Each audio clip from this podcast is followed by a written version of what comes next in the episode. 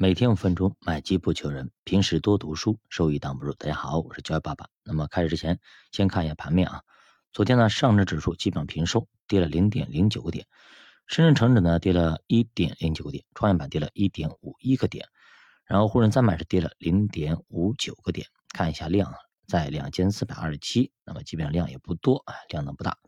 再看整体的我的自选股里边啊，那么基本上前三个还是清水源、一米钢，这两个还是在头部。处于这种炒概念的东数西算概念啊，另外呢就是保险涨了一点一个点，银行呢涨了零点八二个点，呃还不错啊，表明呢市场还是往这种避险的风格在啊，毕竟就隔壁邻居那边还没有就是消停啊，还没有是实质性的进展。另外呢，中概互联是跌了零点八六，可转债呢跌了一点零二，五 G 呢跌了二点四七，所以说你看。有一些高估的话，我们前期如果没有走，那么后期可能相对来说是比较难受的啊。那不管难受不难受，现在已经到了这个地步了，已经非常非常市场上很多东西都已经非常便宜了。那这个时候呢，你再走再割肉，我觉得是很不划算也很不明智的。毕竟咱们的钱不是说明天就要用了，是吧？咱们投资为什么要让大家用三年至少三年或者五年以上的钱呢？就是因为呢，三年五年以内肯定会有一个牛市出现。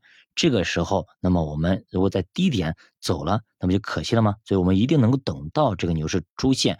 所以说，在我们的资金要用到之前，我们可以等到一次出手的机会，或者两次出手的机会。那这样的话，我们就不至于特别担心。如果是你是一年或者两年要用的钱，有可能你等不到那个黎明出现，你就要走了，对吧？所以说投资呢，它有一整套的一个投资逻辑的，你懂不懂？就还有就是我们为什么要买你适合你自己的风险承受能力的这个产品呢？因为呢，有些基金呢，或者有一些股票或者有一些产品，它的跌幅是完全超过了你的承受能力。这样的话，你买进来它涨。那么确实超过了你的承受能力，什么意思啊？就是你本来以为涨了百分之十就可以了，它涨了百分之二十，你是非常喜人、非常开心。那么你高兴的睡不着觉。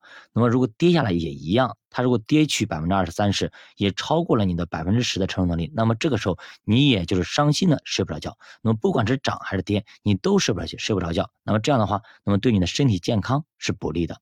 那么最近呢，很多朋友在问啊，中概股包括港股啊，到时候说港股可能废了啊，对吧？不会有什么怎么好的表现了，而且呢，可能就就是以前的这种声音，各种鬼故事全出现了。那么到底这些是鬼故事呢，还是真的要废了呢？咱们继续看一下啊，从去年二月份的高点到现在，恒生指数已经回撤了将近三十个点下去。再加上最近香港疫情是比较严重的，以及近期外国局势的一些影响啊，对于一个宽基指数来说啊，出现了各种各样的鬼故事，各种各样的流言蜚语啊。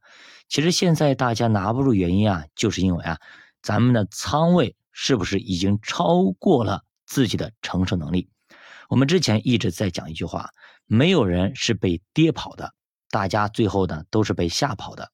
而现在呢，就是这个时候，就是这样一种情况，全市场全都是鬼故事，吓得你哎呦哎呦的。就比如说黑半夜里你去看鬼故事一样的。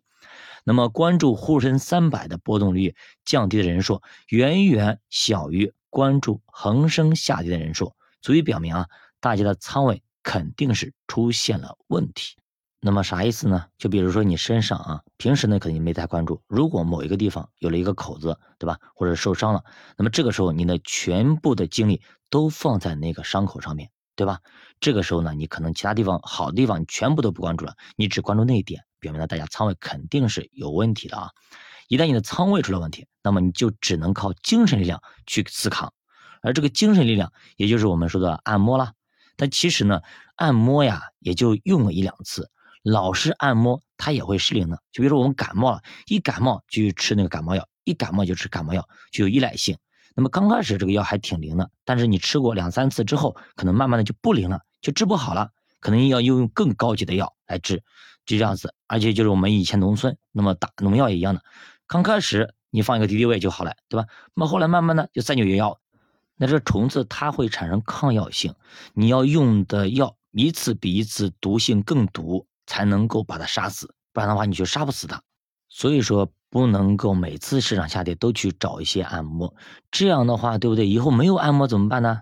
那就比如游泳一样的，你只要是下水都要带个游泳圈，对吧？不带游泳圈你就不会游，那么你永远就带个游泳圈吗？对吧？万一那个有个地方没有游泳圈怎么办呢？那其实呢，港股啊其实没啥问题的，而且是机会越来越大的。那么到底是为什么呢？我们下节给大家继续接着讲，教爸读书陪你一起慢慢变富。如果大家对投资感兴趣，可以点击主播头像关注主播新米团，跟主播一起探讨投资智慧。再见。